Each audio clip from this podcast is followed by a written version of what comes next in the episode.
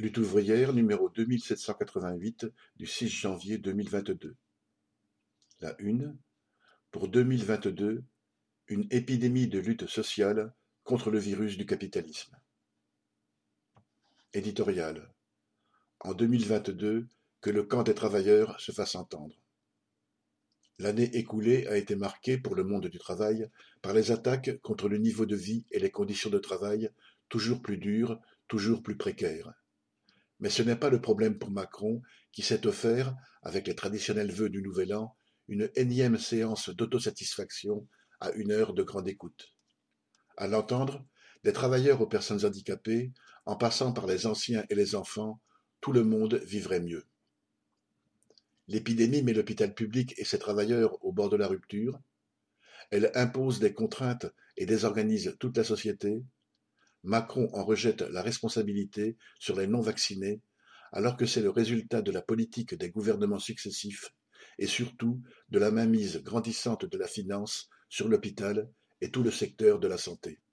Les hôpitaux sont à genoux. Des services d'urgence saturés ferment des lits ou ne fonctionnent pas la nuit et le week-end. Mais pas question de moyens supplémentaires. Pour désengorger les urgences, le gouvernement trouve plus économique de supprimer les patients. Il fera désormais payer dix-neuf euros comptant si la consultation n'est pas suivie d'une hospitalisation.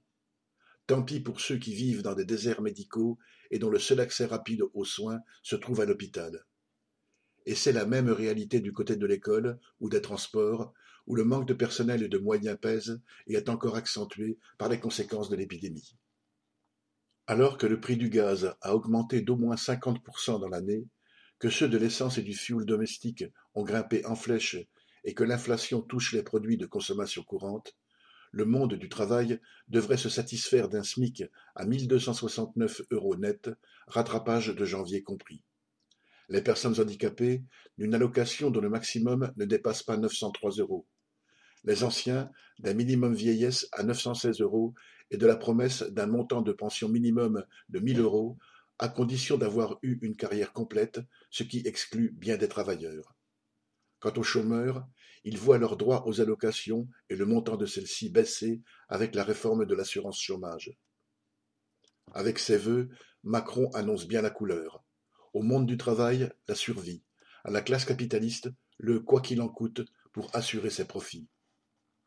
Car, du côté des possédants, 2021 aura été l'année de toutes les performances celle de l'augmentation de la fortune de Bernard Arnault, hissé au rang de deuxième fortune mondiale, celle des dividendes records pour les entreprises du CAC 40, des bénéfices multipliés par 23 en une année pour Total, quand des travailleurs doivent choisir entre faire le plein pour aller travailler ou chauffer la maison. Pour ne plus subir cette réalité en 2022, il ne suffira pas de se débarrasser de Macron. Si arrogant et méprisant soit-il, il n'est que le serviteur de cette classe riche dont les profits dépendent de notre exploitation et de la perfusion d'argent public que le gouvernement, comme ses prédécesseurs, maintient ouverte en permanence. Pour nous faire respecter, nous devons riposter à l'offensive menée par cette classe capitaliste.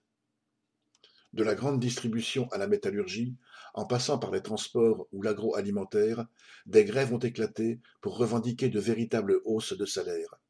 Certains, comme les travailleurs de Leroy Merlin, y ont gagné des augmentations.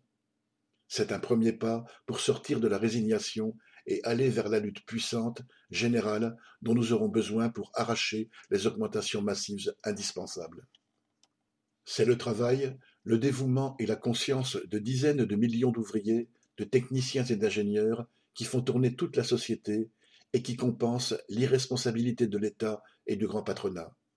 Cette compétence, cette position de force, les travailleurs ont tout intérêt à les utiliser pour s'organiser et engager la lutte.